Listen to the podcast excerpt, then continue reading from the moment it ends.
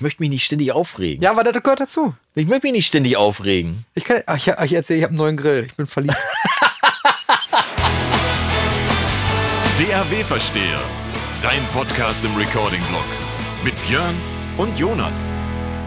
Tag und schön, dass du wieder eingeschaltet hast und herzlich willkommen zu einer neuen Ausgabe deines Lieblingspodcastes, die DRW-Versteher melden sich wieder hier aus den heiligen Hallen, aus dem, aus dem Petersdom der deutschen Audioszene quasi hier, aus dem Storia Mastering Studio hier in Holtwig und ich freue mich, dass ich wieder zu Gast sein darf bei meinem Freund, den goldenen Ohren von Holtwig, bei Björn Schlüter. Ah, ihr Lieben, schön, dass ihr wieder eingeschaltet habt zur neuen Folge und ich bin natürlich äh, herzallerliebst erfreut, dass äh, du wieder hier bist, mein Lieber, an meiner Seite. Ich habe jetzt gelernt, das Tonstudio Lexikon aus Münster-Wolbeck. Besser als Enzyklopädie. Jonas Wagner, ich werde dieses Wort einfach nicht mehr können. Äh, es passiert halt. Es ist einfach passiert. Ich kann es nicht. Ich kann es leider nicht. Ja, Lexikon, Bibliothek, Nachschlagewerk. Ja. Äh, oder Enzi. ich bin der große Brockhaus quasi. Aber im, im weitesten Sinne bin ich der alte Brockhaus, weil das ist Ja. ein Medium, was ja heutzutage. mal, äh, genau, der, es gibt ja den, du hast mir geschenkt, der große Dafer, also den Ja, großen Dafer, ja. und du bist dann der, der, ähm, weiß ich nicht, der immense Wagner, oder? Ich bin die Wikipedia der deutschen Audioszene. Nein, Quatsch. Alles gut, aber tatsächlich, also manchmal stehe ich da wirklich vor und gucke so auf die Liste an Videos, die ich gemacht habe und denke so, Alter, gibt es eigentlich irgendwas, worüber du noch nicht geredet hast? Und tatsächlich hat mich neulich jemand darauf Ja? hingewiesen, dass ich ja so wenig über akustische Instrumente spreche, über Bläser und Klaviere Das und stimmt. so weiter und so fort. Und konnte ich leider nur antworten, ja, ich rede halt am liebsten über Dinge, von, mit denen ich mich auskenne. Und da ich nicht Das ist tagtäglich... aber heutzutage nicht mehr in. Ja, das, tut mir wirklich leid. Also ich rede hauptsächlich von Dingen, mit denen ich mich auskenne. Und mit Bläsern und mit, mit echten äh, Tasteninstrumenten habe ich halt relativ wenig in meinem Alltag zu tun. Du mehr, weil du Ja. mit Blasinstrumenten tatsächlich ja auch als Fast Orchesterdirigent täglich, ja. ne, äh, da ja wirklich ja täglich mit Fast zu tun hast. Ne? zu tun, ja. Aber da ja in der analogen Welt. Du nimmst es ja nicht auf, also nicht, regelmäßig. Nicht, nicht ne? regelmäßig. Früher habe ich das häufiger gemacht, mittlerweile sehr selten irgendwie so Ja. ein, zwei Mal im Jahr oder so gibt's da. Aber das macht eigentlich total viel Spaß. Also Ja. ähm, ich hatte auch mal äh, einen Ableger, einen Studio-Ableger tatsächlich. Okay. Ähm, ich glaube, die Webseite gibt's sogar noch. Ich weiß gar nicht, müsste mal nachgucken. Deinkonzertmitschnitt.de. Achso, ich dachte, super Äh. Björn mischt dein Konzert. Das war leider schon vergeben. Ja, du hättest du doch mit Bindestrich machen können, dann wär's gegangen. Äh, ja, genau. Äh, Oder .com. Oh ja, ist auch international dann, Ja. ne? International. Nee, äh, dein Konzertmitschnitt. Und zwar äh, habe ich das meine Zeit lang ziemlich intensiv gemacht, so dass ich Mhm. wirklich rumgetingelt bin und viel, ähm, keine Ahnung, fährst einen Samstags äh, mittags irgendwo hin, baust da irgendwie Mikrofone auf und nimmst halt äh, samstags abends ein Konzert auf und fährst wieder zurück. Ähm, aber ich muss ganz ehrlich sagen, das war irgendwie auch gar nicht so befriedigende Tätigkeit. Aber könnte man dich da noch buchen für so eine Tätigkeit? Aber äh, ich finde es besser, wenn man da auch ein bisschen langfristiger sich das Projekt anschaut, weil so ein Ja, Konzertmitschnitt, äh, ganz, ganz ehrlich, wenn, wenn man da keine Zeit hat und wenn es keine Probe vorher gibt, richtig, oder nur eine Anspielprobe, dann macht das auch nicht so viel Sinn, weil dann, dann denkst du, okay, pauschal hau ich da mal irgendwo eine Stereomikrofonierung hin und irgendwie ein paar Stützen und schau, dass halt irgendwie funktioniert. Mhm. Ne, dann kommt aber noch irgendwie der der Theaterintendant oder dann kommt noch irgendwer und sagt, ah, da darf aber kein Stativ stehen und da darf das nicht sein Okay. und dann muss es noch, äh, muss es vielleicht noch hängen oder fliegen dann die Ja. Mikrofone oder so. Das geht ja alles, aber das ist dann meistens in der, ähm, in dieser Dienstleistung, die die Leute dann wahrnehmen, so wie ich bestell mal äh, einen Pommeswagen für Samstagabend, der stellt Ja. sich dann, da, der kommt dann dahin, macht seinen Scheiß und fährt wieder. Ähm, dann wird es ein bisschen schwierig, aber grundsätzlich macht das eigentlich total viel Spaß, so mit akustischen Instrumenten, finde ich, zu arbeiten. Also gerade auch so mit großen Klangkörpern oder so. Ja, deswegen, also wenn ihr Fragen habt zum Thema Blasinstrumente, dann ist dieser Mann hier an der, an der Seite Vielleicht müssen wir mal so ein, äh, so ein Video irgendwie machen, so mit so einem Orchester oder mit einem Chor oder irgendwie einfach mal so basic. Ähm, Ja, weißt könnten wir ja mal in ein größeres Studio reingehen. Wäre vielleicht gar nicht so unspannend tatsächlich mal. Vielleicht ja sogar eins von deinen Orchestern. ja, oder man macht das halt gar nicht im Studio, weil die meisten Leute haben ja dieses Setup sowieso nie zu Hause Ja. dann. Äh, Das heißt, wenn sie ein Chor oder ein Orchester oder ein Ensemble aufnehmen, Ja. dann nehmen sie das ja wahrscheinlich nicht in ihrem Studio, in ihrem großen geilen Studio auf, on location, ne? sondern Genau, in ja. der Kirche, Ja, ja. in irgendeiner Konzerthalle, Ja. in der Turnhalle, was weiß ich was. Ne? Äh, Das wäre vielleicht mal eine ganz äh, Ja, oder sogar draußen, Geschichte. was ja nochmal eine andere Herausforderung ist tatsächlich. Open ne? Air, ja. Ja, ja, also Wobei wenn ihr da daran Interesse habt, dann schreibt das vielleicht sogar besser. Draußen, ja, weil du keine Rauminformationen dazu hast. Genau, ne? aber also, wenn du Pech hast, ist sehr viel Wind. Ich erinnere mich noch an Wacken 2000, wann war das? 2014, glaube ich, oder so? Oder Ja. 2015. Ähm, da war ja dieses Projekt, wovon ich schon auch wieder mal erzählt habe, diese Heavy Metal Band mit, genau. dem, äh, mit dem Symphonischen Blasorchester. Boah, und da hatten wir echt trotz dann äh, Windschutz und so. Die Windpuschel so. Ja, ja, genau. Ich meine, wir hatten ja, weiß ich nicht, irgendwie Die sind aber alleine, irre gut, die Dinger. alleine irgendwie 60 Mikros im Orchester oder so. Ja. Ähm, das war schon eine Herausforderung. Dann irgendwie so ein leises Instrument wie ein Fagott oder so auf einer Open-Air-Bühne. Ich Also, wüsste nicht mal, wie laut ein Fagott ist. Ja, Fagott ist schon relativ leise. Ich meine, Ja. es hat einen sehr äh, klaren Ton so Ja, durch ja. diese äh, etwas, ja, dieses Nasale. Aber es ist echt leise im Verhältnis jetzt zu einer Posaune oder einer Trompete. Ja gut, also wenn wir uns schon, vorstellen, wie groß so ein Mundstück von so einer Posaune, von so einer Trompete ist und dann dieses Mini-Mundstück von einem Fagott, allein die Menge an Luft, die da ja nur durchgehen kann, Ja, ist ja ja Physik, auch- ne? ist ja ein Rohrblas. Ja, So genau. Fagott. Ja, ist auf jeden Fall schwer, da auch eine Stelle zu finden, wo du dann nicht nur Einstreuung von anderen hast und das dann trotzdem an der passenden Stelle möglicherweise so laut zu kriegen, dass es sich gegen so eine, so eine Wand von, äh, von diversen Gitarren durchsetzt. Naja, ist geschenkt. Aber das war, äh, das war eine interessante äh, Herausforderung. Generell ist Orchester eigentlich immer ganz cool, weil, äh, oder Chöre oder so. Ich mag das ja, weil, klar, bei einer Band hast du ja auch so diese Symbiose, dass du mit mehreren Leuten was erschaffst, ne? Äh, im Studio.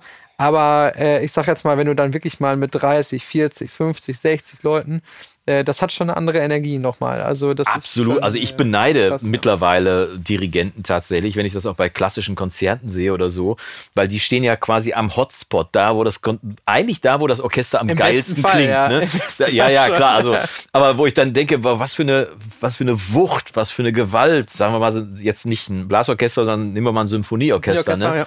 wenn das so richtig abhebt irgendwie, wo du dann wirklich das ist ja mehr als Surround. Das ist ja Surround of Dope quasi mehr oder weniger. Und dann ne? kommt es natürlich noch auf die Location an, ne? Ja. Also ich durfte ja auch schon in wirklich ganz, ganz tollen Locations spielen, ne? Philharmonie in Köln, äh, Beethovenhalle in Bonn oder Ja, so. ja. Also das ist als Musiker dann auch schon mal was anderes, wenn du jetzt in der Stadthalle hinter Tupfingen irgendwo äh, spielst oder Ja. in irgendeinem alten Theater, was oft akustisch nicht so viel Spaß macht. Oder in der Elbphilharmonie. Ja gut, da habe ich Beispiel. tatsächlich, da habe ich es bisher äh, noch nicht auf die Bühne geschafft, aber ich bin ja noch jung, ne? Mein Freund Mike Krüger war ja der erste Künstler, der da aufgetreten ist. Ist das so? Ja, das Ding war noch im Rohbau. Er ist mit seiner Gitarre einfach reingegangen und hat Ach so. gesagt, ich bin der Erste, der hier spielt. So, bitteschön.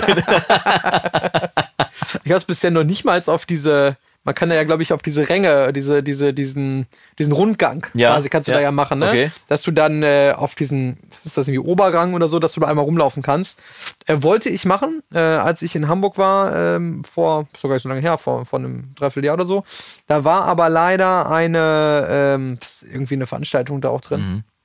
Also das sind ja auch sehr viele so, glaube ich, so, so Plenarsachen oder weiß ich gar nicht. ja. Ja, wahrscheinlich nicht Plenarsachen, da haben die in Hamburg äh, andere Seele für, aber irgendeine Diskussion, irgendein Forum, weiß ich nicht. War da Ich war mal in Köln, äh, als da eine Veranstaltung stattgefunden hat. Da ist ja quasi der Dom, da ist der Bahnhof, Mhm. da ist die Philharmonie. Äh, und ich war aber oberhalb der Philharmonie. Ja. Und dann standen da so Ordner drumrum und äh, sperrten so dieses, diese, diese Riesenfläche ab. Und ich, äh, das- warum darf ich denn jetzt hier nicht entlanglaufen? Veranstaltung. Ich sage, ja, aber die ist ja der Philharmonie. Ja, aber die ist leider so dämlich konstruiert. Das heißt, wenn du drüber läufst, dann hören die das unten. Deswegen müssen die oben absperren, dass da keine. Also da musst du erstmal drauf kommen. Also mal davon ab, eine Philharmonie in die Nähe von einem Bahnhof zu bauen, ist ja schon mal eine super Idee, ne? Die Frage ist, was eher da war. Ja, also, ich schätze die Philharmonie, aber ich, Ich habe ja schon mal gesagt, ey, wenn ich den erwische, der auf die Idee gekommen ist, den Bahnhof in Köln direkt neben, den- neben den Dom zu pflanzen, der kann sie ja auch nicht alle auf dem Leisten gehabt haben, aber in Köln ist ja sowieso alles möglich, ne? Und außerdem finden alle Kölner, Kölner Köln ja auch super, was ja auch schön ist. Ist ja auch so, es ist ja auch Karnevalszeit, mein Freund. Ja, und das hätte noch immer gut. Ich muss am Wochenende nämlich auch Karneval wieder spielen, aber, aber nicht in Köln, sondern in Ratingen. Ja, und ich bin gerade durch Großfeld gefahren und da habe ich mich ja schon vor 40 Jahren drüber, ich bin da ja aufgewachsen, Ja. darüber aufgeregt, wie da die Karnevalsgesellschaft heißt. Äh, die heißt ja Dila High. Dealer High? Ja, das, also ist beknackter geht's eigentlich gar nicht. Dealer High. Also ich weiß, wir in Wolbeck, da wo ich jetzt wohne, in Münster, sind auch nicht viel besser, weil bei uns gibt's ja den Zibo-Mo, den Ziegenbox-Montag. Ich bin ja jetzt Ja, in Ich glaube, Südafrika. das hast du circa vor einem Jahr mal erzählt. Schon, ne? Und da heißt es ja auch, äh, da heißt es ja auch nicht. Helau oder Alaf, sondern da heißt es dann Hip Hip Mac Mac, weil Mac. wir, weil wir ja, ne, also Ja, ich erinnere mich. Ganz beknackt. Die Deswegen- älteren Podcast-Zuhörer werden sich erinnern. und trotzdem bin ich gerade durch Costa gefahren und habe gedacht, Dila Hai, wer zum Teufel hat sich das ausgedacht? Das geht ja über die, das geht ja so glatt über die Zunge wie Rumpelpumpel irgendwie. Das ist ja, das kann doch nicht wahr sein. Das ist irgendwie. aber hier auch so ein Trend im Münsterland, ne? Mit diesen abgekürzten ähm, Karnevalsgesellschaftennamen. Also wenn du zum Beispiel schon ein bisschen nördlicher schaust, so im, äh, in der Ahauser Ecke, da heißen die schon wieder Karnevalsgesellschaft, irgendwas. Die heißen dann nicht mehr. Also Ja. hier in Holtwig gesagt auch KG Hoch, Karnevalsgesellschaft Holtwig. Ja. KG Mecklenbeck, so, sonst was irgendwie. So heißt es bei uns auch eigentlich. Ja. Ne? Nur bis auf irgendwie die, die Ziegenbox-Leute bei uns in, in Wolf. Aber ich will mich gar nicht Geschenkt. erheben, ganz im Gegenteil. Du wolltest dich heute ja gar nicht so oft Ich wollte aufregen. mich doch gar nicht aufregen heute. Schon wieder passiert. Mist, hat nicht geklappt. Aber ich habe neulich tatsächlich, apropos Abkürzung, Ja. äh, ein Kollege ist bei mir gewesen, wir haben Vocals aufgenommen. Und ähm, dann hing er seinen Text, hing er dahin. Und dann war auf einem DIN A4-Blatt war der komplette Text, obwohl das ein Song mit Ajo, vier Strophen. oder? Ja, ja, genau. Da stand dann immer nur so die ersten zwei oder drei Buchstaben von dem Wort, was jetzt kommt, weil im Prinzip kannte er den Text, Okay. aber so als Orientierung. Und ich gucke so, ich guck so auf diesen Textzettel, was zum Teufel hat er denn da aufgeschrieben? Irgendwie und habe versucht, das zu entziffern, bis ich dann verstanden habe, okay, alles klar, es sind immer nur die ersten drei Buchstaben von dem Wort, was dann da kommt und den Rest kann er anscheinend doch auswendig. Und er hat aber selbst gesagt, dass ihn das aufregt mit den Textzetteln, weil es ist natürlich tatsächlich so, äh, ich weiß nicht, ob dir das schon mal aufgefallen ist, aber Sänger, die nicht gleichzeitig ablesen, singen viel besser, also Sänger, die den Text kennen und Klar. singen, sich also auf die Gesangsperformance konzentrieren können, singen um Längen besser als Leute, die den Text ablesen. Und auch wenn das heutzutage total üblich ist, in Studios Sänger zu sehen, die ein Handy in der Hand haben, um den Text abzulesen, muss ich auch aus eigener Erfahrung sagen, wenn du nicht den Text über den Text nachdenken musst, sondern den einfach singst und drin hast, ist die Performance um Längen besser. Das kannst du nicht simulieren, sowas irgendwie. Da findet die Magie dann auch vor dem Mikro statt. Ja, das ist wie bei jedem Instrumentalisten letzten Endes ja auch, ne? Äh, oder wieder der, der Wimpernschlag zum Orchester oder so, wenn natürlich, äh, natürlich der Musiker auf, auf seinem Instrument, ob jetzt im Studio an der Gitarre oder im Orchester an der, an der Violine oder wie auch immer, natürlich auf der Stuhlkante sitzt und froh ist über jede Note, die er aus seinem Notenblatt richtig überträgt auf sein Instrument, dann kann natürlich die Magie Musik nicht entstehen, ne? hat er ja schon mal meinen kompletten Respekt vor, Absolut. weil ich das nämlich nicht kann, Ah. im Gegensatz zu dir. Absolut. Aber ich habe es tatsächlich im übertragenen Sinne auch jetzt gerade gehabt, auch eine, eine, eine Bluesband, wo der Bassist mit seinem Instrument beschäftigt war Mhm. und keine Kapazitäten mehr übrig hatte, mit dem Schlagzeuger zusammenzuspielen. Und dann stellst du ganz schnell fest, dass das echt ein ganz rudimentäres Problem ist, weil wenn die Rhythmusgruppe nicht zusammen ist, ne, und das konnte ich ihm jetzt gar nicht vorwerfen, er machte das noch nicht so lange, ne, aber du stellst dann wirklich fest, er war wirklich mit seinem Instrument beschäftigt und mit dem, was, dann wusste er noch nicht mal, was er richtig spielt, er spielte also nicht immer das Gleiche, sondern dachte sich für jede Probe was Neues aus irgendwie, und dann denkst ja, aber Das ist eigentlich so das typische Schlagzeuger-Ding eigentlich, ne? Dass, äh, dass die Schlagzeuger eigentlich nie wissen, also in ihren eigenen Songs, was sie denn jetzt so genau spielen, sondern das halt immer so ein bisschen nach Gusto.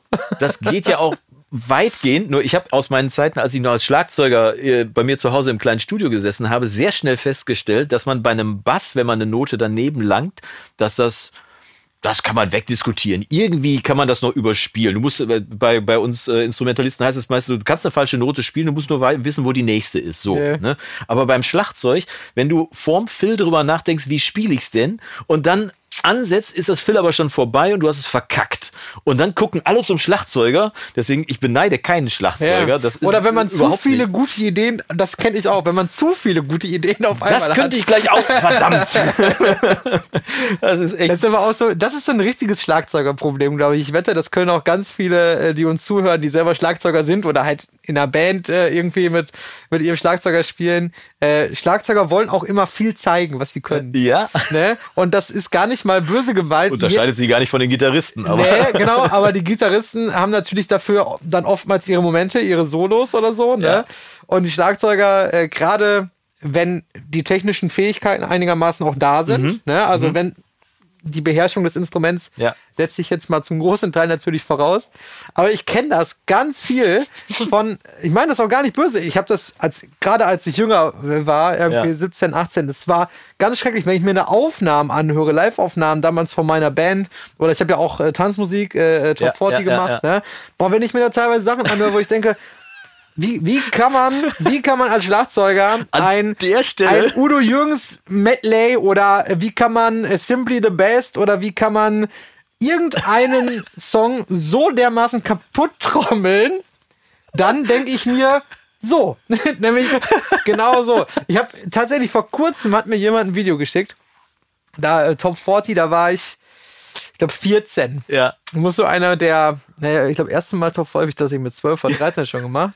Alle, die jetzt meckern, ja, mit Übertragung der, der Erziehungsaufsichtspflicht Frage. und wie das heißt. Die er natürlich selbst unterschrieben hat, aber Äh, geschenkt. nee, tatsächlich nicht. äh, aber da gibt es ein Video von, ähm, ach, von Jovi, äh, Summer of 69. Ey, Summer of 69 ist aber Äh, äh, von Brian äh, Adams. Brian Adams, Entschuldigung. Ähm, ähm, und dann, äh, da, also wirklich, das ist, erstens mal, ich habe das Tempo vorgezählt. okay. Der Blick des Gitarristen, genau, also das, das, der, der Blick des Gitarristen war schon so, vorzählen so, weil was hat der denn jetzt vor? Damit ging's los, ne, da war auch noch ohne Klick und so, ne?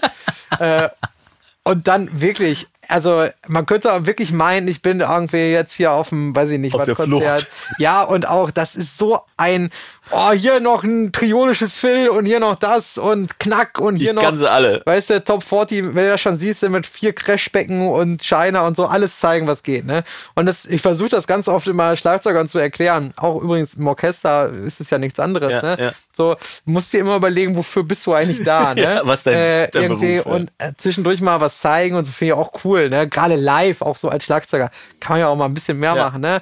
Aber ganz oft kriegt man dann auch irgendwelche Sachen auch zum Mastering oder so, wo ich dann denke, ja, eigentlich ganz cooler Song, wenn der Schlagzeuger jetzt einfach mal nur vier Takte am Stück einfach mal nur den Beat spielen würde. Disziplin ist und da das nicht Stichwort. äh, Ja. alle zwei Takte brrr, irgendwas und hier nochmal und da.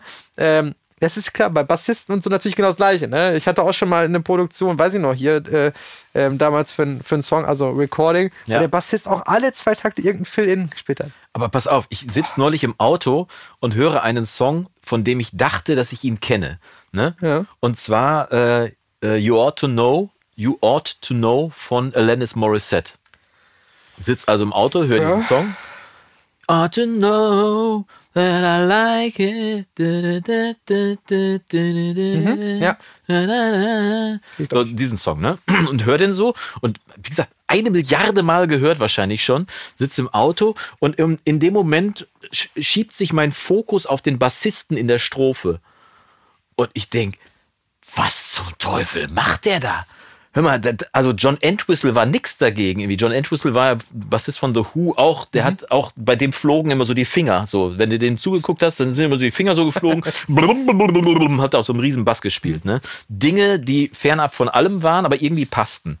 Und dann höre ich diesen Song und denke, was zum Teufel macht der? Und ich fand es so faszinierend, weil der spielte so viel, was du eigentlich von einem Bassisten gar nicht erwarten würdest, weil an der Stelle war Strophe, es ging um den Text, sie singt und so weiter, ne?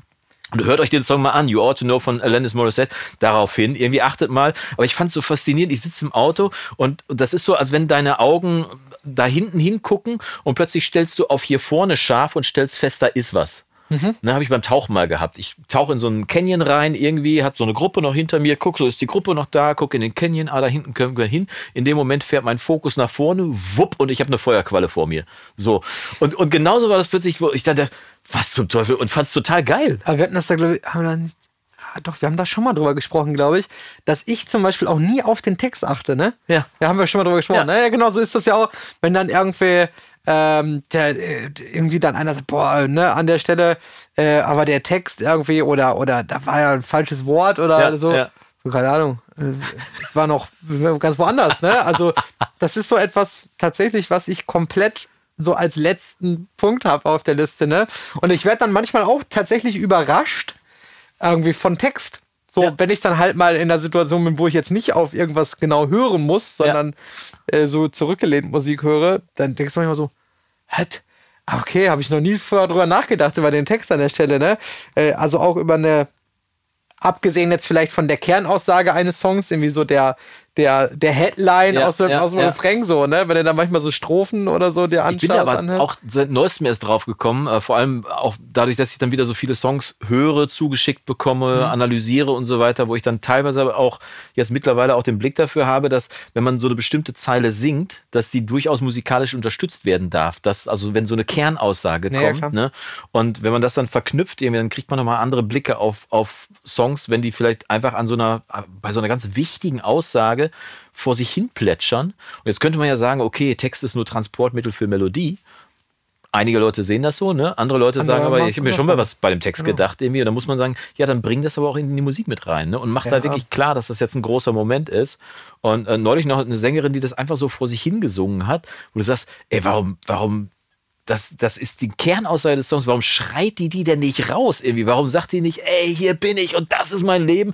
Ja, hier bin ich, das ist mein Leben. Und du denkst nur, so, ja, wer zum Teufel soll dir das denn abkaufen irgendwie? Wenn du schon keine Energie hast, wie soll die Musik die denn Ich haben? glaub irgendwie? dir das nicht. Nee, ich glaub dir das nicht, genau. Und das ist das Doofe an der ganzen Geschichte, weil das, die, die Mucke war gut. Mhm. Und da war viel Zeit reingeflossen und so weiter. Stehst dann da und denkst so, ja, aber ich glaub dir kein Wort, was du von Mhm. dem singst. Irgendwie, Du bist die starke Frau, die ganz vorne steht und ihren eigenen Weg geht. Also nicht so. Dann, dann verrat mir das auch bitte, dann, dann mein das auch so. Mhm. Ne? Aber es ist ja ganz oft so bei diesen kleinen Produktionen, die stehen in ihrem kleinen Kämmerlein, haben ihre Ruhe, Naja. so, juppel das. Haben wir, glaube ich, auch schon mal drüber gesprochen. ja, genau, ne, dass einfach natürlich so diese Energie da nicht so rüberkommt oder man sich nicht so traut, wie jetzt. Äh, Du kannst das Ähm, wirklich beobachten ne? bei den großen Stars, wie viel Energie die haben Mhm. und wie stark die ausflippen vorm Mikrofon. Und das ist das, was eigentlich am Ende des Tages rüberkommt, wo viele, inklusive mir, oft dran scheitern, weil man sich einfach nicht traut, über diese Grenze hinauszugehen Ja. irgendwie und das Kann wirklich ich- rauszubölken. kann, kann ich nachvollziehen. Ja. Kann ich, kann ich vollkommen nachvollziehen. Ja. Aber vor Ausflippen. Ja, ich bin diese Woche schon wieder ausgeflippt. bin ich ausgeflippt? Das, das wo wir alle ausflippen, äh, da können wir beide uns nicht vor, äh, vor schützen, ist äh, neues, geiles Zeug, Equipment, Hardware, Software, name it, weiß ich nicht. Nee, und ich Äh, habe gerade eine Reise mit Equipment hinter mir, aber das erzähle ich, nachdem du das jetzt erzählt Okay, hast. weil ähm, während wir das äh, aufzeichnen, nee, selbst jetzt ist die, die NAM schon Die gewesen, NAM? gewesen zu sein. Die NAM, wie ich so schön äh. Genau. Also gewahrt, es ward. Ja. ne? Also da, zur Information, wir sitzen hier am Mittwoch, weil ich ja am Freitag nach Südafrika fliege. Wenn du das also hörst, bin ich schon in der Sonne. So, nur damit wir den zeitlichen Kontext eingeordnet haben an dieser Stelle. Deswegen, die NEM ist jetzt. ich hoffe für Jonas, dass jetzt am Sonntag einigermaßen gutes Wetter ist in Deutschland, weil ansonsten sind jetzt alle sauer auf dich. weil du gesagt hast, ich, dann bin ich jetzt in der Sonne. So, äh, apropos Sonne, Mein die, äh, die NAM, Die ja, oder, oder wie einige Findet ja auch in der Sonne statt, glaub ich, sagen, ne? die, Ja. die Nyam Nyam, die Njam Njam, Njam Njam. die NAM Show. Äh, die NAM, genau, die ist jetzt fertig, die ist ja auch immer in, äh, wie heißt das da? Äh, Los Angeles, ne? Nee. In Amerika. Am Nordamerika. in Amerika. Nicht Kanada. Übrigens, mein neuer Grill kommt auch aus Nordamerika. Egal. Äh, die, die NAM und ich habe äh, tatsächlich, ähm, man ist ja so auf äh, Social Media in gewissen ähm, Bereichen immer unterwegs. Ähm, und mir wurde so ein bisschen was angezeigt. Vieles, wo ich auch so dachte, so, ja, okay, juckt mich jetzt so nicht. Ne? Mhm. Wahrscheinlich Ähm, viel KI-Zeugs, ne? ja, habe ich jetzt gar nicht so viel Einfach mal gesehen. dran schreiben. irgendwie. Aber äh, klar, auch viel äh, Zeug, was dich dann so interessiert, so Gitarre oder so, oder viel Zeug, was andere Kollegen von mich interessiert, Quark, name it, weiß ich nicht, äh, Keyboards und so. Da bin ich ja eher raus. Mich interessieren ja dann eher andere Dinge. Ne? Audiophile Dinge. Audiophile, äh, genau, also viele Audio-Dinge. Ja, viele Audiodinge. Ja. Äh, ui, das wäre schön. Wenn wir jetzt ein Phrasenschwein hätten, ne, dann müsste ich 20 Euro, Katsching. Ja, 20 vielleicht Euro führen wir das doch nochmal ein. Ähm, aber zwei Dinge tatsächlich äh, waren, ähm, wir haben uns ja schon vorher darüber unterhalten, was jetzt, hast jetzt noch nicht so den, den NAM-Einblick oder die NAM-Infos. Nee, Ähm, du hast gesagt zwei Dinge und ich habe gesagt, verrat's mir im Podcast. Ja, Ich genau. möcht's vorher nicht wissen. Ähm, nee, ich meine, wir haben darüber ges gesprochen, dass du jetzt keine Punkte hast, die du jetzt irgendwie so mega interessant fandest. Aber tatsächlich. Ich hab mich damit nicht auseinandergesetzt, Ja, genau. so. Ich habe, was ich gesehen habe, ein Plugin, das ich sehr interessant finde. Und zwar äh, äh, Ök Sound, also Mhm. Ja? die Macher von Sooth und. Sound? Ich sage mal Oak Sound. oh, ja, wahrscheinlich. Ja, das ist ja irgendwo Skandinavien, ne? Ja, Oak, Oak, egal. Ne? Die den Suit machen, Sound. genau, ja. OEK Äh, Sound, genau, äh, Sooth und äh, Spiff, dafür Ja. sind ja, ich weiß gar nicht, haben die noch, ich glaube, mehr Plugins haben die auch gar nicht, ne? ja. Also Suit ist ja mittlerweile wirklich ein Industriestandard geworden. Ja, ja, aber ich meine, noch mehr Plugins, äh, außer die beiden, haben die, glaube ich, gar nicht. Über zwei gute als zehn beschissene, ne? Oder Nein, absolut. Aber ich war ja nur, Ja. Habe Also- ich auch gar nicht gefragt, ob die jetzt scheiß Jetzt verrätst du mir jetzt mal so langsam, was da gewesen ist, sonst ist die Stunde um. Ich rede jetzt nicht mehr mit dir, weil du mir immer da vor dem Mund umdrehst. Die haben ein neues Plugin, das heißt Bloom. Bloom. B-L-O-O-M. ne, Bloom. Was macht Bloom? Äh, Bloom ist quasi, äh, erst als ich das gesehen habe, habe ich so gedacht, oh, Schnarch, irgendwie der 148.000. Spectral Tonal, nicht Spectral Tonal Shaper Box. Ja, also ja. irgendwie äh, eine mehr oder weniger automatisierte äh, Anpassung des Frequenzgangs. Äh, habe ich so im ersten Blick gedacht, so ja, okay. So ein Also bisschen, so, so Gulfas-mäßig oder was? ja, oder halt so ein bisschen Sooth-Prinzip oder so ein bisschen äh, Ozon-Zeug. also Ja, irgendwie gelernte Frequenzkurve. Ist aber tatsächlich ein bisschen anders. Grundsätzlich ähm, beruht äh, das Ding natürlich auch wieder auf dieser Programmierung von, also das ist ja wirklich etwas, habe ich dann auch gelernt, ähm, so wie Sooth und Spiff funktioniert, ist anders als andere dynamische Tools funktionieren.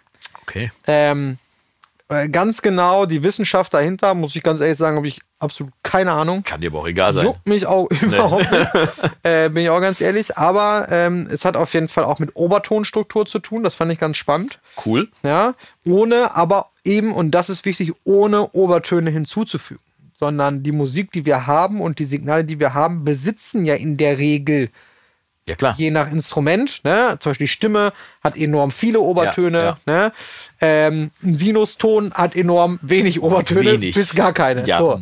Äh, im, besten null. Fall, Im besten Fall gar keine. So. Null, ja. Ähm, ja, und ähm, darauf beru beru beruht das eben auch. Und du hast letzten Endes ein wie man das von Sooth auch kennt, du hast so diesen großen Knopf für Amount, also wie Mhm. du eben von diesem bearbeiteten oder wie, wie, wie, wie sehr er da eingreifen soll. Und du kannst es auf Einzelsignale anwenden, aber auch auf einen ganzen Mix oder auf eine Gruppe oder sowas. Du hast natürlich wieder tonnenweise Presets. Ja. Und letzten Endes ist das ein Vierband dynamischer EQ, Spectral Shaper, wie auch immer. Ja.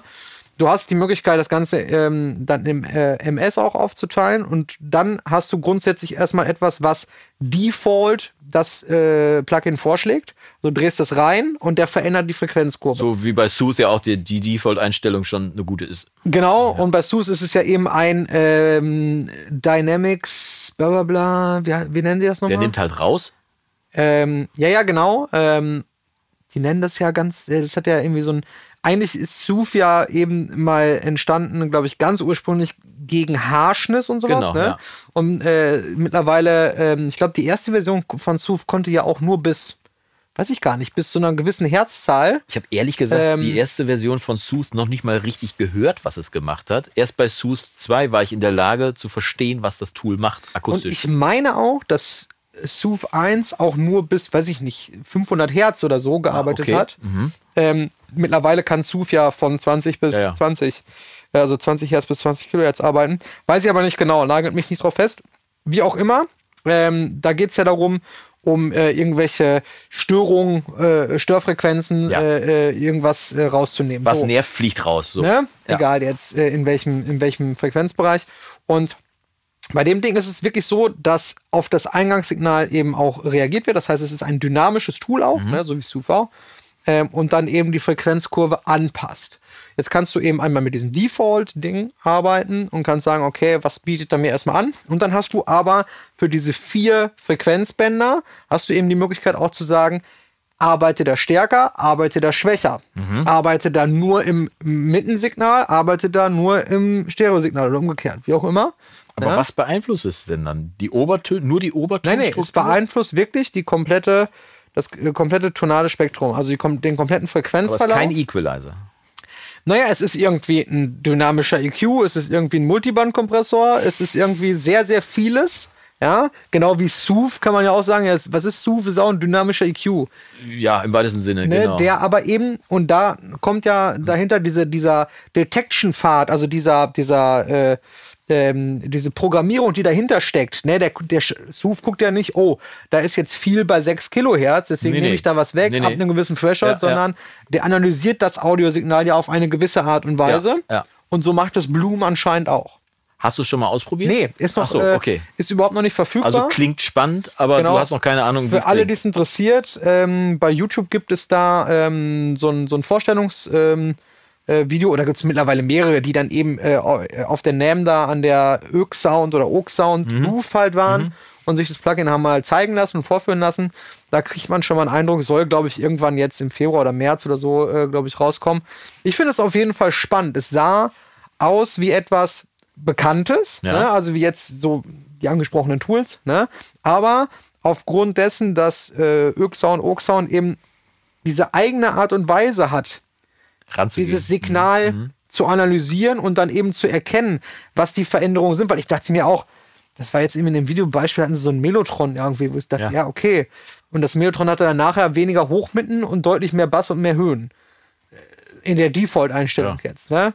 Ähm, wo ich dachte, ja, okay, klingt total anders jetzt als vorher. Ja. Ist total nett. Aber die haben noch viel, viel mehr Beispiele auch gezeigt von anderen Sachen, wo du wirklich gedacht hast, okay, der reagiert ja eben adaptiv auf das Signal. Ja. ja ähm, aber nicht im Sinne von, keine Ahnung, ich jag da jetzt einen Mix durch und ah, da kommen die Vocals, jetzt nimmt er mir auf einmal in den Mitten was raus, weil da ist ja mehr Information, ja. Ähm, sondern er reagiert wirklich auf die tonale Struktur ähm, von dem, was da reinkommt. Also wie gesagt, zu 100 Prozent äh, durch, durchgeblickt, was da, was da technisch dahinter steckt, habe ich kein bisschen. Du scheinst aber begeistert zu aber sein. Also genau, also dafür, dass du jetzt schon so, so intensiv drüber nachdenkst und redest. Irgendwie ja, also ich habe es nur gesehen und habe gedacht, boah, das klingt wirklich interessant. Man müsste ja. sich natürlich, das ist ja das Schöne, bei, bei digitalen Tools. Du musst dir kein äh, 7.500 Euro Gerät ins Reck schrauben, sondern du holst dir erstmal eine Demo im Zweifel ja. ähm, äh, und, und hörst schaust dir das halt an ne, genau. und hörst dir das an.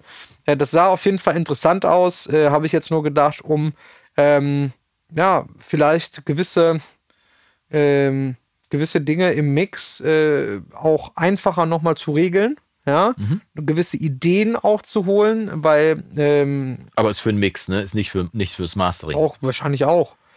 Da Leute, die benutzen auch Sooth. Ich habe auch schon Sooth im Mastering benutzt. Ja, also im Step Mastering bin ich ziemlich sicher, dass du das da benutzen kannst. Ich habe das auch schon auf dem ja? Stereo Mix äh, benutzt. Klar, gibt da sogar Mastering Presets. Okay. Glaube ich, sogar von namenhaften. Ich habe ehrlich äh, gesagt noch nie ein Preset reingedreht bei Sooth.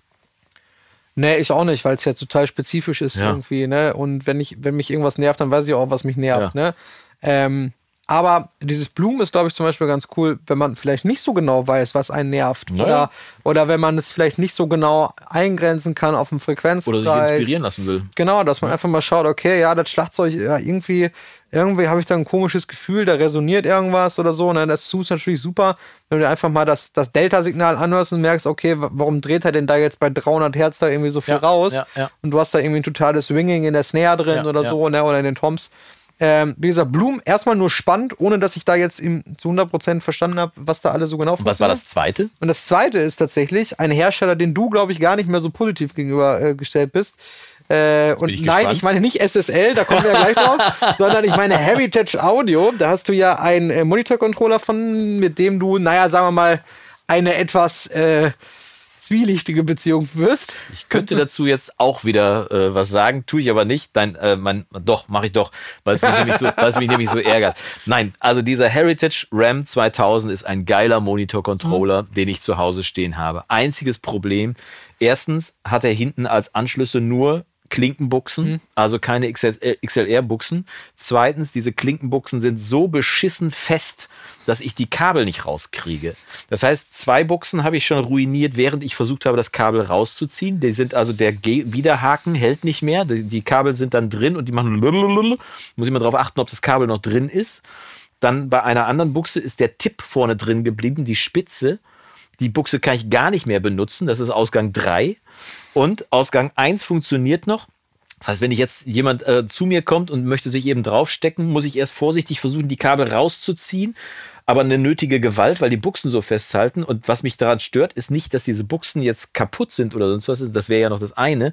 Aber die sind so beschissen konstruiert gewesen, dass ich dann zu Heritage gesagt habe, könnt ihr das bitte reparieren? Und dann sagen ja, Kostenvoranschlag schicken wir dir gerne zu. Und ich habe gesagt, ja, aber ich habe es ja nur kaputt gemacht, weil ihr es so bescheiden konstruiert habt. Ja, da können wir leider nichts machen. Und seitdem bin ich nicht mehr ganz so gut ja. drauf zu sprechen, weil ich denke, es ist kaputt gegangen, weil ihr es so schlecht konstruiert habt. Und ich habe es dann versucht selber zu reparieren weil ich neige ja dazu, Dinge selbst zu reparieren. Also Schraubendreher erstmal genommen, dann in dem Fall schon Torx, ne? kann man nicht mal einfach so aufmachen, Torx also dann aufgemacht und diese Platine da drin ist nicht gesteckt, sondern verlötet. Da kann man jetzt zwei Meinungen zu haben, ob gesteckt besser ist als gelötet, Kontaktkorrosion oder so. Ich konnte sie nicht rausnehmen und konnte dann noch nicht mal diese Buchsen selber austauschen, weil das so, also geschenkt, ne? Totaler Bullshit, was mich jetzt dazu bringt, dass ich das, dass, dass ich das Ding demnächst höchstwahrscheinlich verkaufe und gegen ein anderes Gerät austausche von einem anderen Hersteller. Ja. So, äh, das verstehe nur, ich völlig. Das nur dazu, weil bei mir ist es halt nicht so, dass der Monitor-Controller einmal montiert, einmal gesteckt und vergessen wird, weil dafür ist der grandios, sondern der ist halt ständig im Benutz und ich muss halt ständig hinten umstecken. Ja. Und bei so einem Tischgerät ist ja nicht wie bei deinem Monitor-Controller, der fest montiert, fest verkabelt ist und dann die nächsten zehn Jahre nicht angepackt wird. So, ne? Ähm, und ich kann verstehen, dass Kabel nicht so rausrutschen sollten, aber die, die Klinkenbuchse ist ja nicht erst gestern erfunden worden. Äh, Und es gibt auch verriegelbare Klinkenbuchsen, ne, von Klotz zum Beispiel, wo so ein kleines Hebelchen dran ist, ne, geht also nicht nur bei XLR, sondern auch, nein, das ist ein ko komplettes Desaster, was sie da gemacht haben. Und ähm, ich warte noch darauf, dass ich einen von Heritage Audio finde und dem das mal um die Ohren werfen kann. Äh, das aber nur zu meinem Hättest du, zu, hättest du zur NAM fliegen müssen. Hätte ich zur NAM fliegen müssen. Du nicht machen können. Ja, das- äh, unabhängig jetzt davon, ich habe äh, tatsächlich äh, äh, überhaupt gar keine Berührungspunkte bisher mit Heritage Audio gehabt, weder Ja. positiv noch negativ. Äh, heißt natürlich nicht, dass ich dir da nicht vertraue. Die machen gutes Zeug, aber dieser Monitor-Controller ist kacke. Also zumindest meiner. Vielleicht ist, ist, habe ich auch ein Montagsgerät erwischt. Ne? Ja, genau. Deswegen äh, will ich da auch nichts zu der Produktqualität sagen. Was ich nur spannend fand, und das jetzt gar nicht mal im Sinne von, das werde ich mir jetzt kaufen, sondern generell als Audio-Nerd, äh, wie wir ja beide auch sind, äh, fand ich das spannend. Und zwar haben die jetzt, äh, was gab es das vorher auch schon gehabt, von den Interfaces. So, ist ja Aha. erstmal. Okay, Schnarch, ja, ist Noch klar, ein ne? Noch einer. ja. Ähm, und ähm, erstens mal, ähm, Heritage Audio sind ja relativ erfolgreich, das von außen wahrnehme, ohne jetzt Buchhalter bei denen zu sein, ähm, mit diesen äh, 1073 äh, Klonen. Genau, ne? ich hätte theoretisch auch einen, wenn ich nicht einen von BRE hätte. Genau. So. Heritage Audio hat auch verschiedene Ein-Kanal, Zwei-Kanal mit EQ, weiß ich gar nicht. Ne? Ähm, also Neve 1073 Klon. So. Ja. Ähm, und die haben jetzt Interfaces mit äh, ein Kanal, zwei Kanal, vier Kanal, glaube ich, ist das äh, USB-C Interfaces und äh, die Preamps da drin sind eben diese 1073 nachempfundenen Preamps. Also wirklich analog oder Genau. einfach nur wie bei, Nein. wie bei Focusrite, wo du so ein Shaping drauflegen Nein, kannst? Oder es sind quasi diese, genau diese Genau Preamps, die die, Schaltung? in den in ihren 1073 äh, Klons ja. verkaufen. So, Okay. das ist da drin. Und jetzt kommt das krasse USB-C-Interface, Standard, Kopfhörerausgang, Ja, ja, schlag mich ja. tot. So, jetzt kommt aber dazu, die haben ein komplett DSP-gestütztes System da reingebaut. Okay. Und da habe ich gedacht, okay, gibt's ja auch schon. Universal Audio, ja. Ja, genau, da habe ich erstmal noch gar nicht RME. dran gedacht. Ne? Genau, RME, äh, Apogee, Moto macht das auch, äh, genau, Antelope, ja. schlag Mhm, mich tot. Äh, haben die alle. Aber die haben einfach mal, meiner Meinung nach, eins zu eins Universal Audio kopiert. Wirklich eins zu eins. Erstens mal sieht es schon ähnlich aus, diese Konsole. Du kannst, äh, du kriegst erstmal, äh, ist auch anscheinend neu von Heritage Audio. Alle äh, analogen Geräte von Heritage Audio gibt es jetzt auch als äh, Plugin dann. Okay. Du kannst aber auch jedes Third Party, also egal welches Plugin, was du als VST hast, Das wäre meine Frage jetzt gewesen. kannst du einbinden und zwar, pass das geht auf, nämlich bei Universal Audio nicht. so, ja, genau. Und zwar sowohl im Kanalzug, das Ja. heißt, die Plugins kommen natürlich immer nach dem Preamp. Ja, Du kannst sagen, ob du mit oder ohne Plugin aufnehmen möchtest. ja, sehr geil. Du kannst beides parallel aufnehmen. Ja, Und, und jetzt kommt das Krasse. ich sitze. Du kannst auch noch virtuelle Sends anlegen und dir sogar darüber auch Hall und äh, äh, andere Sachen äh, äh, quasi mit reinnehmen, die du auch wieder mit aufnehmen kannst oder nicht mit aufnimmst oder nur dem Künstler auf die Ohren gibst. Ja. Ähm, Also du hast alles Mögliche und du kannst jede Szene, jedes Szenario als Preset, als Szene, Szene äh, speichern. Also dann würde quasi das gehen, was ich Universal Audio seit Jahren aufs Ohr spreche, dass ich mir eine Raumkorrektur hinten auf einen Ausgang legen kann, ohne dass ich die in der DAW drin haben muss. Oder meinen Can-Opener auf den Kopfhörerausgang routen kann, ohne dass der auf, der auf den Lautsprechern drauf ist und zwar fest verdrahtet. Habe ich nämlich neulich wieder gehabt. Ich habe original gemischt. Mach einen Mix wieder auf. Ich hatte äh, mit dem, ich habe vergessen, dass ich diesen Mix äh, beim letzten Mal über Kopfhörer gehört habe. Mhm. Hab den Ken Opener auf dem Ausgang gehabt. Mach den Mix also wieder auf, mach den Mix an und denk, sag mal, habe ich mich so verhört? Warum denn der Bass da unten so rum irgendwie? Und was ist denn da überhaupt und so weiter? Und dann mische ich so weiter. Und irgendwann so nach einer Viertelstunde fällt mein Blick rechts unten auf die Ecke wo der Ausgang von Studio One liegt, der Postbereich, mhm. und sehe, dass der Can-Opener noch drauf ist. Grrr, hab ich mich gewurmt. Ja. So, das, das könnte man damit ja quasi vermeiden. also, man, also mega. Ich weiß jetzt gar nicht, ob das da auch auf den, auf dem Monitor Aber geschenkt. Äh, ich gehe da ganz stark von Hast aus. Hast du eine Preisidee? Äh, tatsächlich wurde das in dem Video nicht erwähnt. Ich habe nur gesehen, dass es eben die Variante mit nur einem Eingangskanal gibt. Mhm. Ja, also das ist dann einmal eine XLR-Klinkenbuchse, Kombibuchse und vorne hast du auch, glaube ich, so ein, so ein High-Z, also ähm, Gitarren-DI-Eingang. Ah, Klinkenbuchse ähm, ist schwierig. Ja, Klinke können die, vielleicht können sie es ja mittlerweile. Die, äh, vielleicht haben sie sich ja weiterentwickelt. Und dann gibt es das eben mit zwei Preamps. Ja. Ähm, und dann gibt es es nochmal mit, äh, auch mit zwei Preamps, aber nochmal mit, äh, ich glaube, zwei oder vier zusätzlichen Line-Eingängen. Und, das fand ich auch ganz interessant, das habe ich aber dann in dem Video, da war das Video, es war ein relativ kurzes Video irgendwie mhm. von der NAM, ich da gesehen habe. Ähm, da ist ein äh, Ethernet-Anschluss, worüber du nochmal acht Kanäle an das Interface anschließen kannst. Ich weiß jetzt natürlich nicht, bin ich gar nicht so top Welches Protokoll äh, da drauf liegt. Ne? Ähm, ja. ähm, äh, informiert mittlerweile über was über Ethernet da geht und vor allem welche Preamps du dann eben auch über Ethernet dazuschalten kannst. Das ist geschenkt. Aber grundsätzlich, als sie diese Konsole da aufgemacht haben auf dem Video, habe ich gedacht, Moment mal, das ist doch hier quasi ganz blöd zu sagen, Universal Audio 2.0. Also das ist ja, wirklich weitergedacht. Genau, ja, genau. Äh, ja. Weitergedacht mit äh, Third-Party-Plugins, ja. äh, äh, mit, wie du schon sagst, auch mit diesen Sans und so. Fand ich total spannend. Ähm, i37, glaube ich, oder irgendwie so, oder i irgendwas hieß also das. Das gucke ich mir auf jeden Fall an. Vielleicht ähm, muss ich ähm, doch nochmal mit den Jungs von Heritage sprechen, weil das klingt sehr spannend. Ich fand das auch sehr spannend und äh, könnt ihr ja mal könnt ihr ja mal checken bei äh, über Google, YouTube gibt es da mit Sicherheit dann auch schon Informationen. Ich weiß auch nicht, ob die schon draußen sind oder wann die rauskommen. Ähm, das ist äh, die Informationsstruktur, die ich immer so habe. So äh, Sachen, die mich da interessieren, die schaue ich mir kurz mal an, mhm. aber jetzt auch nicht äh, stundenlang. Ja, gut, du kaufst ähm, ja auch nicht jede Woche ein neues Audiointerface. Äh, ne? Vor allem, ich sowieso nicht. Vor allem nicht in der äh, Preisrange, in der das dann stattfindet. Nee, ne? Aber ich muss tatsächlich sagen, ich, ich habe auch so gedacht, eigentlich ganz cool. Ähm, selbst jetzt auch, wenn du, äh, wenn du jetzt nicht so oft irgendwie vielleicht Recordings machst oder so, aber die Möglichkeit dann zu haben, zu sagen, ich habe hier das wenn du diese Einkanal-Ding da nimmst und sagst, ab und zu stecke ich da halt mal einen Bass rein oder eine Gitarre oder ja, halt ja. mal ein Mikro. Ja, und wenn es nur für, keine Ahnung, Mikro für, eine, für einen Podcast oder für eine Zoom-Session ist oder so, habe hier einen super guten Preamp ähm, und habe eben die Möglichkeit, äh, mir darüber ähm, so eine, so eine so eine Bearbeitungschain quasi schon virtuell zusammenzubauen. Dieses Universal Audio Ding ohne ja. Universal Audio, weil Universal Audio äh, Interfaces ähm, sind ja bis auf wenige Ausnahmen auch dann dementsprechend nur den Mac-Usern vorbehalten. Thunderbolt-Anschlüsse, ähm, ja. Thunderbolt, genau, es gibt ja dieses, dieses eine Desktop-Ding, wie heißt das nochmal, dieses kleinere. Äh, das gibt es, glaube ich, mittlerweile auch für USB, ne? Ja, vergessen. Äh, nicht, äh, ist auch ein Apollo, ne? Aber das heißt, ähm, wer ist denn das noch? Sieht äh, gerade gar nicht. Äh, Duo. Äh, Duo oder so. Duo. Ja. Äh, ihr, ihr, werdet, Twin. ihr werdet vermutlich ja, Apollo wissen. Twin heißt Ich habe genau, da, ja. hab da immer mit geliebäugelt, weil ich habe ja eine RME-Karte. Ja. So eine, die ist ja schon uralt, ne? Diese, wie heißt das? HDSPE. HDSPE. Ja, aber die ist ja digital ja PCI Express. Express. Ja, aber die ist ja komplett digital. Ne? Ja, ja, genau. Ja. Aber ähm, die hat eben noch nicht die Möglichkeit, ähm, äh, quasi äh, über die Software DSP äh, ähm, etc. Ja, ein Kollege arbeiten, war ne? neulich dabei äh, bei mir, der hatte auch jahrelang Universal Audio benutzt und mhm. hatte jetzt aber, weil der seine Apollos immer rumgeschleppt hat, auch im Proberaum und so weiter, wo okay. der dann verschiedene Monitormixe gemacht hat und so weiter. Und die Konsole von Universal Audio ist so, ja, die sieht halt aus wie ein Mischpult, aber ist halt schon irgendwie oh umständlich. Gott, so, ne? Ja, ne?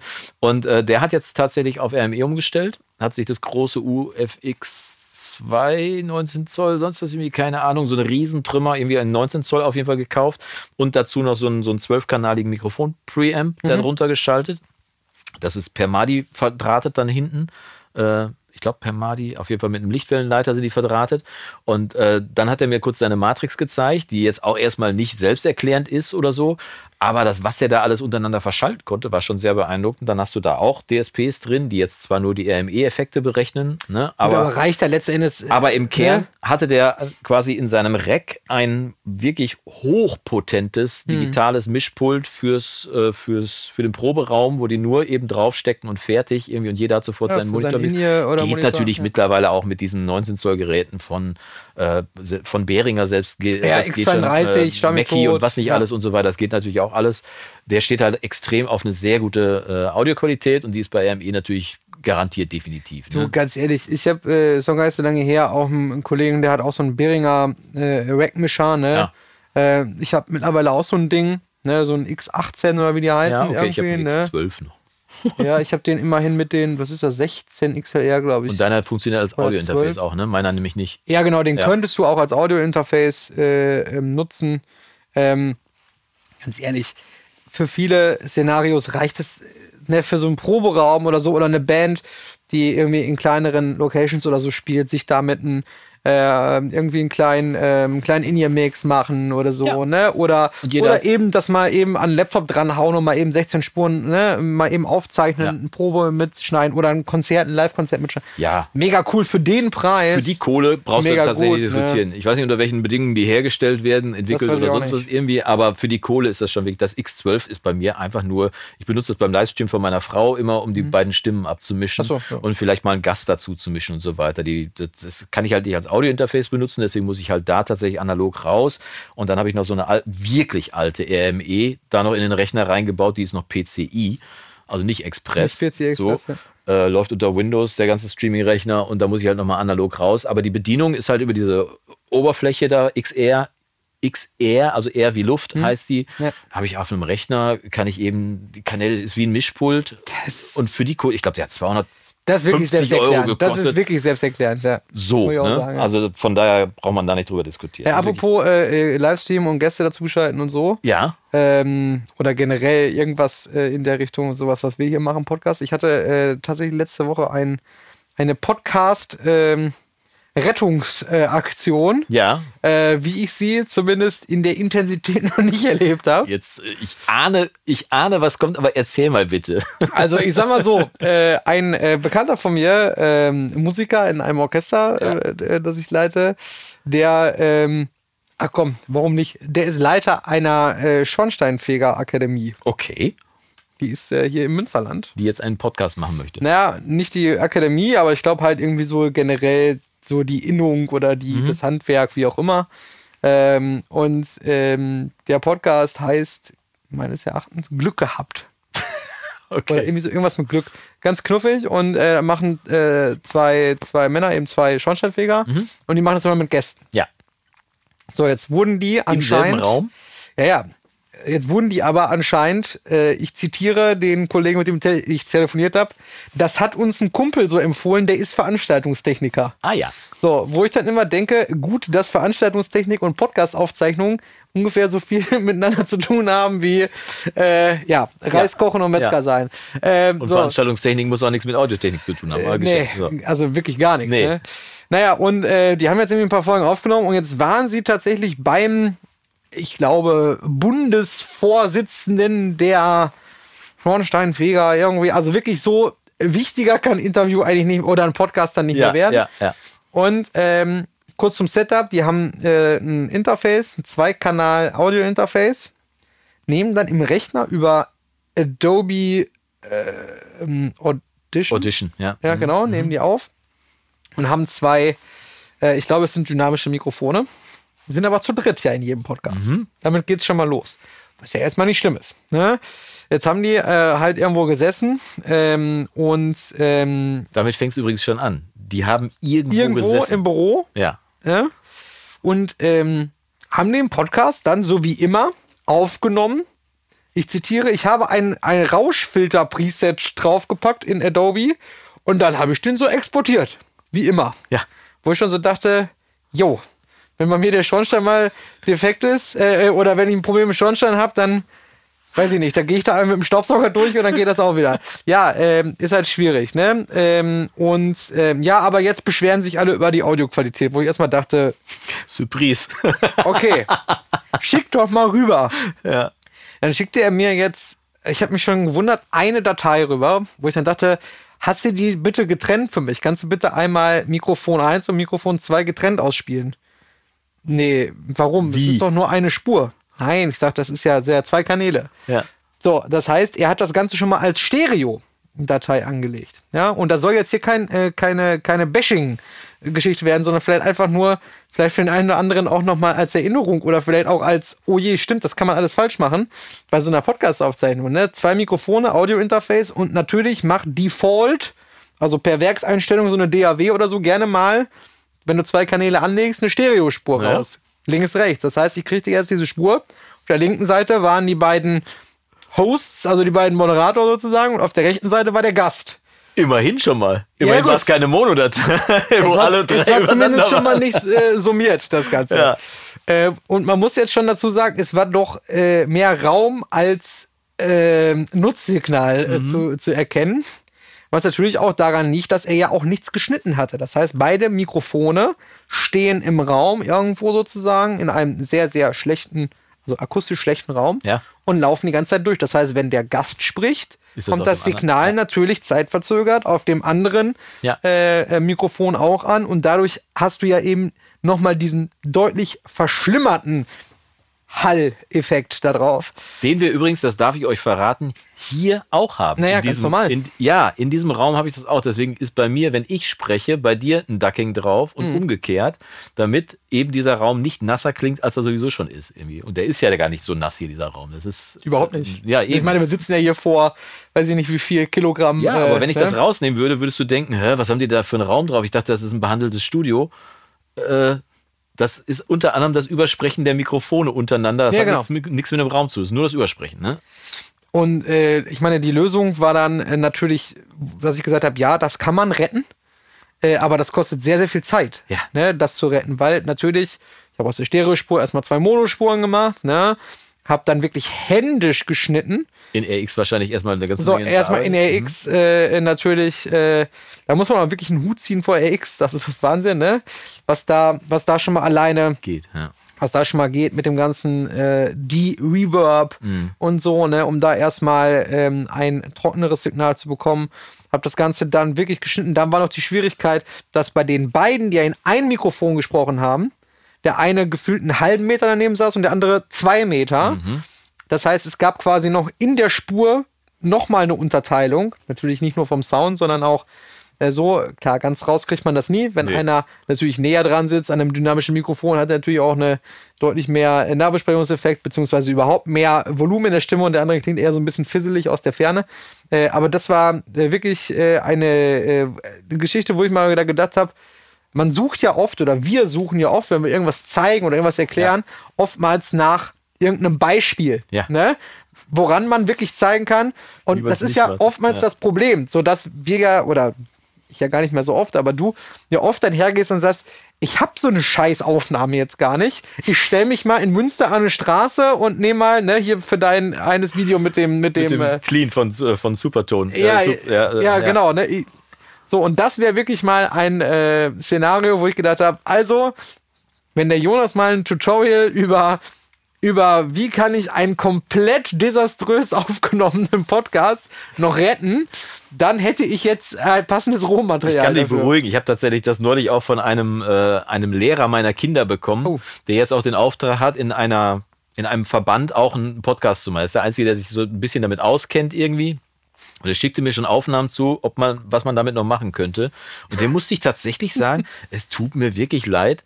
Also der, die Zeit, die ich da reinstecken müsste, würde das Ergebnis nicht rechtfertigen. So, Ja. ne? Wo wirklich alles schiefgelaufen ist, Raum, zu viel Abstand, hast du nicht. Es war wirklich alles schiefgegangen. Und wir haben dann in dem Zusammenhang dann aber auch drüber gesprochen, wie man das in Zukunft vermeiden könnte. Ja. Weil das Problem ist ja, dass da eben nicht Spezialisten mit einer hochkomplexen Technik, man mag das ja nicht glauben, aber Audiotechnik ist nun mal ist ein Ausbildungsberuf, nicht ohne Grund, ne? Genauso wie Dachdecker und Schreiner und Arzt und sonst was. Und Schornsteinfeger? Schornsteinfeger, meinetwegen, aber das, der Arzt ist ja nicht automatisch Automechaniker und der Schornsteinfeger nicht automatisch äh, Tontechniker. So. Und dann ging es darum, weil die auch immer externe Gäste haben, wie man das hinkriegen kann, dass selbst der, der unbedarfteste Technik-Noob eine vernünftige Aufnahme abliefern kann. Und ich habe gebrainstormt, ja, man könnte, ähm, man könnte ein USB-Mikrofon äh, verpacken und zuschicken und so weiter. Und weißt du, wo ich rausgekommen bin tatsächlich?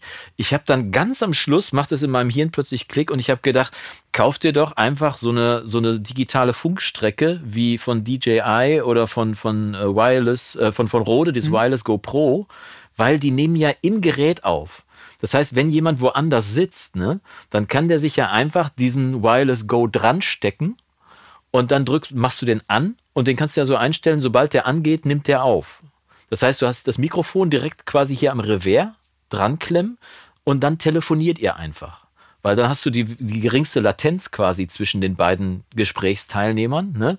Du telefonierst und im Idealfall hörst du dann hoffentlich nicht das, was der andere dann sagt, irgendwie im Mikrofon, aber du hast dann diese saubere Aufnahme und dann muss der nach dem Podcast das Ding einfach nur wieder in die Post packen, zurückschicken und du hast eine eine bessere Aufnahme kriegst du fast nicht hin, ne? Das ist natürlich keine Kontrollinstanz. Das ist wirklich irgendwie, also dass man mal sagt, man macht eine Testaufnahme Null. und hört sich das mal an. Ja, man äh, könnte das ja auch über, über so ein Fernaufnahmesystem klar. machen, wie die für Podcasts existieren und so weiter. Ne? Aber ich habe gedacht, weil- dem anderen zu sagen, pass auf, mach eine lokale Aufnahme bitte noch, schick mir die noch zu per WeTransfer. Sonst wie irgendwie Mhm. Ja. so.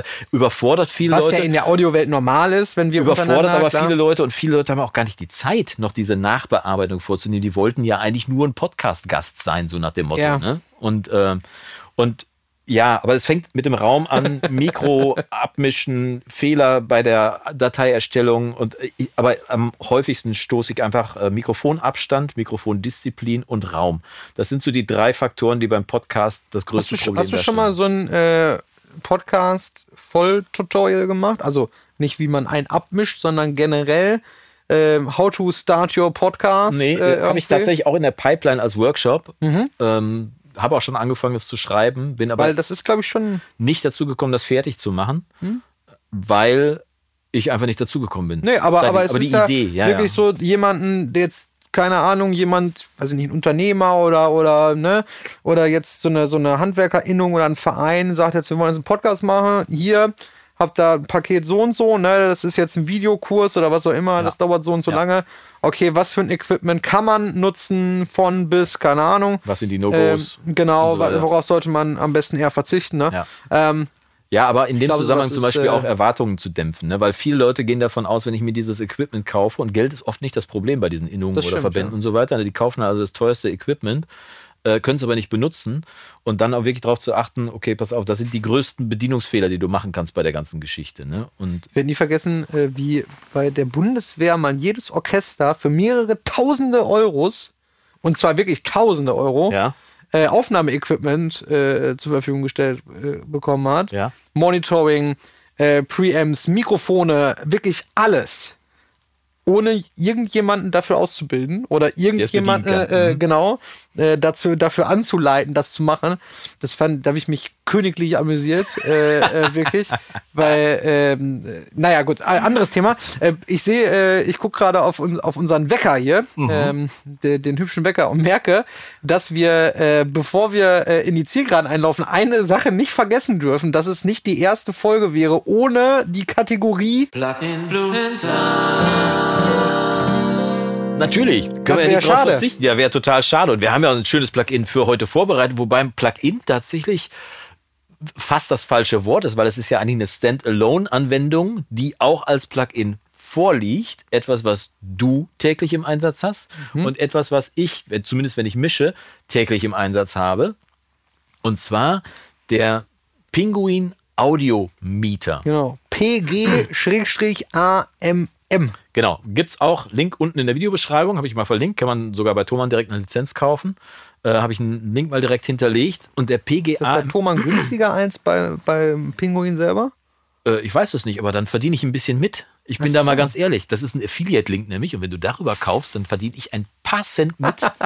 so, da bin ich jetzt mal egoistisch, weil ich habe ja auch hier gesessen und das Ding aufgenommen und geschnitten. Genau, kauft Aber- das nicht bei masterpinguin.de. Doch, könnte ja natürlich auch kommen. Die Idee dahinter war, jemand brauchte ein Tool, für äh, um, um äh, einen, einen hochpräzisen Analyzer, also der das Frequenzspektrum so abbildet, wie es auch tatsächlich reinkommt. Was du so schön hamburgerisch gesagt, Spektrum. Spektrum, genau. Der kommt nämlich auch aus Hamburg, der Genau. Herr und Kessler. weil es das am Markt nicht gab zu der Zeit, als der Herr Kessler das brauchte und er aber des Programmierens mächtig war, hat er das Ding selber gemacht und war, glaube ich, selbst überrascht vom großen Erfolg, den das Ding hatte, weil das nämlich rucki plötzlich in ganz vielen Radiostationen genutzt wurde.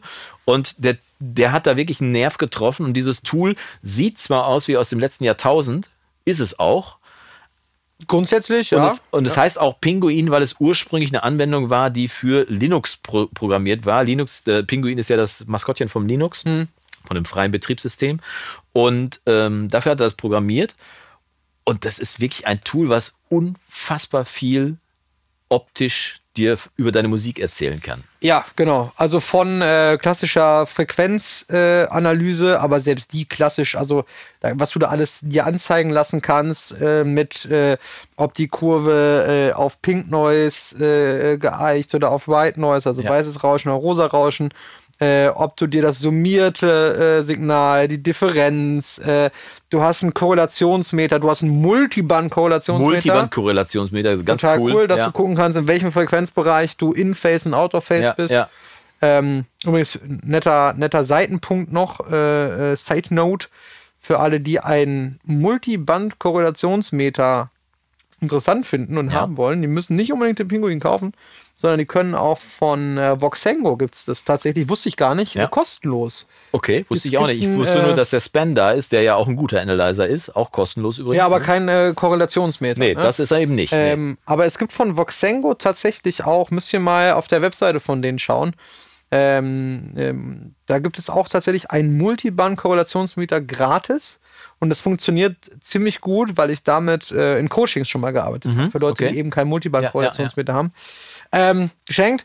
Dann gibt es noch Lautheitsmessung in allen Farben und Couleur, ob jetzt Peak oder RMS oder LUFS und Evo R128. Und für den geneigten Durchdreher gibt es das Ganze Alles. sogar nicht nur in Stereo, sondern auch noch in äh, Multikanal, Surround, ja. in Surround und so weiter. Ich habe die Lite-Version. Mhm. Ne, die kann so die Basics so. Du hast die etwas größere Version, die Ich glaube ich, habe noch ein die, die große Stereo-Version. Also Ja, es gibt ganz genau. Light, die normale sozusagen Stereo und eben die Surround. Ja. Geschichte, Stellt sich ne? jetzt bei den vielen Leuten wahrscheinlich da draußen die Frage, wie liest man denn sowas überhaupt ab? Ne? Oder wofür brauche ich das eigentlich? Weil letztendlich, wenn Ja. ich da meine Musik durchjage und erstmal nur so ein paar Balken sehe, die sich in verschiedenen Frequenzbereichen bewegen, ist es natürlich so, ja, da bewegen sich die Balken, du kannst es aber überhaupt nicht zuordnen. Aber weißt du, was da genau der Punkt ist? Nee. Was da geil dran ist? Du hast ja gesagt, es ist kein Plugin im klassischen Sinne. ja.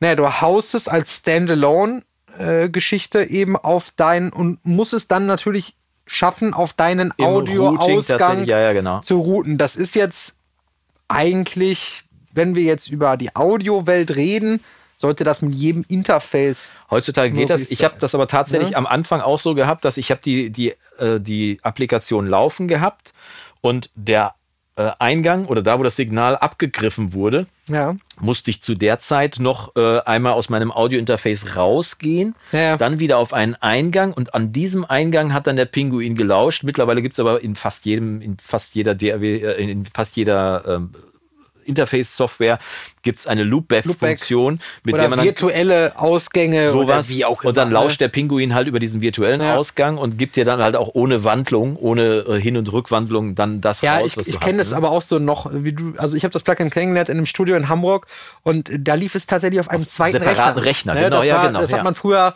auch äh, tatsächlich häufig gemacht, Dafür weil war das auch Ding, gemacht, ja. das Ding auch ordentlich, also für einen Analyzer schon ordentlich auch Power, Ja. äh, Rechenpower. Ich weiß gar nicht, wie es mittlerweile so Ja, ist. damals äh, waren die Rechner ja noch nicht so potent, dass die das alles Genau. gleichzeitig Aber konnten. ich habe das schon oft gesehen, dass jemand noch irgendwo so ein, so ein Mac Mini oder so dann in der Ecke Ja. stehen hat, mit einem Bildschirm dran, wo dann eben einfach nur digital, also auch ohne Wandlung, digital so ein äh, Signal durchläuft. ja, ne? einfach per so ein rübergeschickt oder sonst was irgendwie. Ja. Hey, jetzt stamm mich tot.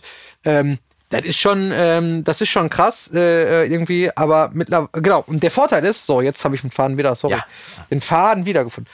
Ähm, was du sagst, ja, ich lasse meine Musik durchlaufen, was geil, worauf ich hören soll. Ja. Der Vorteil ist, es gibt ja Span, es gibt äh, SPL Hawkeye, es gibt, weiß ich nicht, tausend Genau, wurde ich neulich gefragt, was ist der Unterschied zwischen dem Pinguin und dem Hawkeye? Welches von beiden soll ich mir kaufen? So. Der Vorteil ist, dass wenn du jetzt deine Referenzen hörst und nicht jeder hat äh, die Referenzen als Audiodatei vorliegen, Ja. sondern die meisten hören über Spotify, über YouTube, über Amazon, Apple, tot. Ja.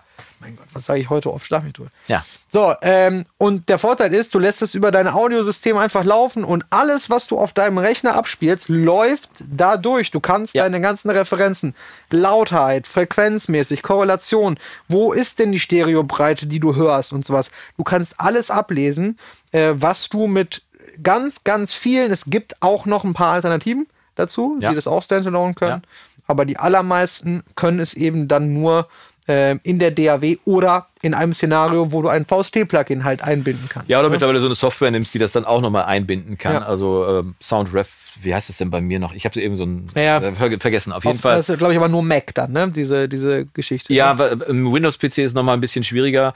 Äh, aber um nochmal darauf zu, zurückzukommen, man muss natürlich in Anführungszeichen lernen, was man da liest. Ne? Deswegen macht es genau wie beim Hören, beim Lernen der eigenen Abhöre, wo du dich hinsetzt, professionell abgemischte Musik hörst und dann weißt, wie die über deine Abhöre zu klingen hat, ist es natürlich auch so, dass man auch den Pinguin dann anmacht und Musik erstmal anguckt. Also wie, ist, wie muss denn eine Frequenzverteilung eigentlich für so einen Song sein, den ich richtig gut finde? Ne? Weil es ist ja durchaus so, man hat ja, du hast gerade gesagt, dann ist von 20 bis 20 Kilohertz alles da. Äh, bei manchen Songs, ne, wo Ja. man sofort sagt, okay, Frequenzverteilung komplett über alle Bande. Es gibt aber auch Musik, die tatsächlich aussieht wie eine Badewanne. Wenn das dein Ja. Stil, wenn das deine Musik, deine, dein Stil ist, dann weißt du halt, wie die auf so einem Analyzer auszusehen hat. Du guckst auf deinem Korrelationsmeter, du kannst ablesen, wie laut die ist und so weiter und so fort. Also das ist jetzt nicht selbsterklärend das Tool, man muss das lernen.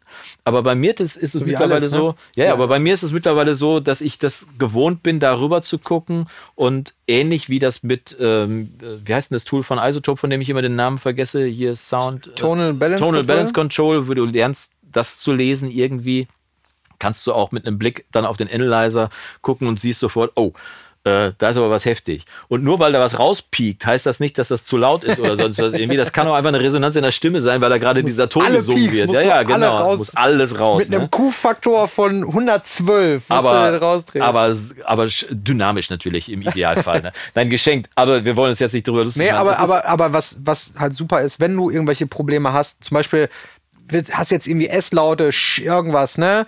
Du guckst halt kurz auf den Ender, siehst, okay, bei 8 Kilohertz.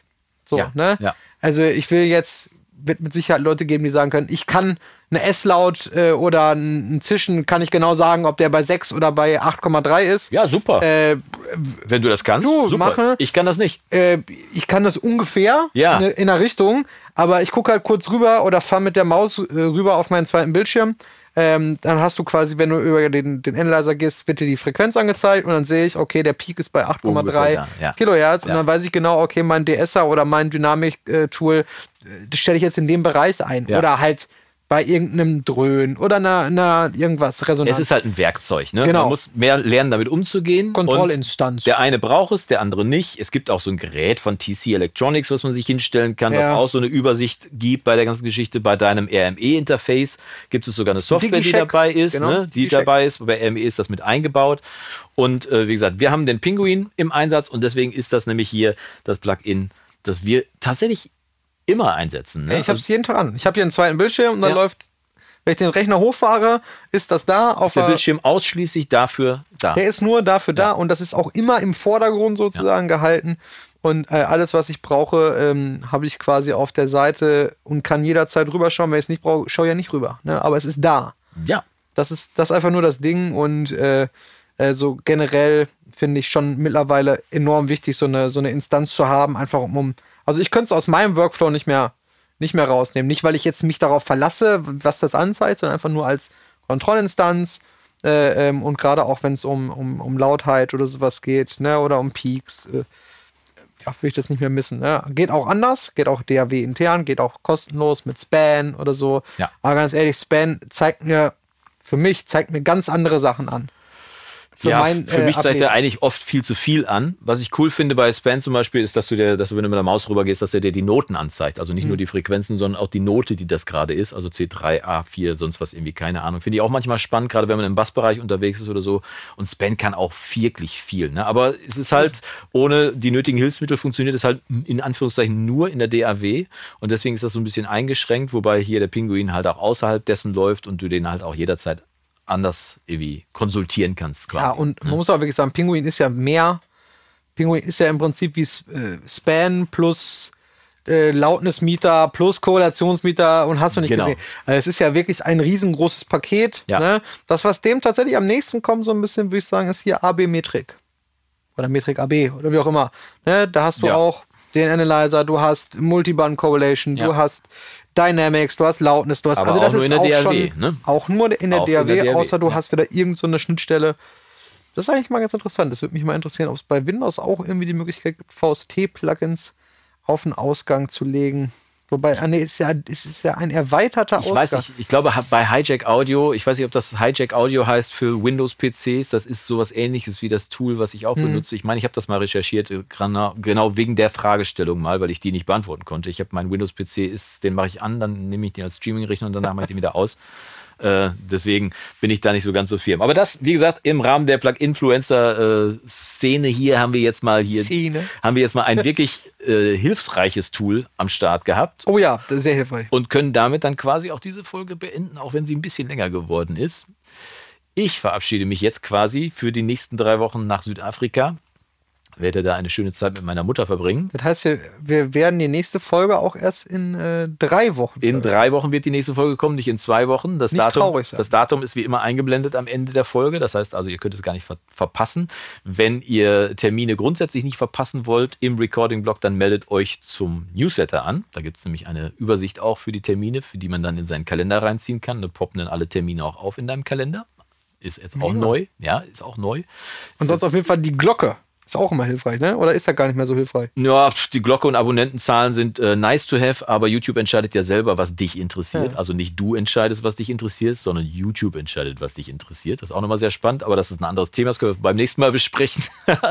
äh, falls ihr dieses hier vor dem äh, frühen Nachmittag sehen oder hören solltet, schaltet als nächstes dann gleich noch beim Timo Krämer ein. Der macht nämlich heute seinen Kick-Off. Livestream bei, Oh ja. bei dem Kanal von Timo. Auf jeden Fall reinschalten gleich, bei Timo Krämer reingucken.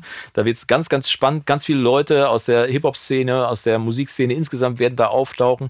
Und es, äh, der Timo, Wir auch? Timo, wir auch. Timo streamt sechs Stunden am Stück. Ihr könnt es also auch mal so nebenbei laufen lassen. Gebt äh, ihm auf jeden Fall einen Daumen nach oben, lasst ein Abo da und geht zu Timo und gebt, schenkt ihm ein bisschen Liebe auch von uns. Und dann sehen wir uns quasi in drei Wochen wieder, wenn ich dann hier meine Haut ein bisschen gebräunter vorfühle und quasi den Sommer für mich schon ein bisschen vorziehen Hast du noch einen schönen Abschiedsspruch vorbereitet? Ja, äh, den beziehe ich jetzt dieses Mal auf mich. Ich bin zu jung für Bingo und ich bin zu alt für Ecstasy. Danke an Okay. Desiree Nick für diesen Spruch und Mal schauen, was in Südafrika passiert. verabschieden uns. Wir sehen uns die Tage wieder. Macht's gut, bis dahin und Yassas.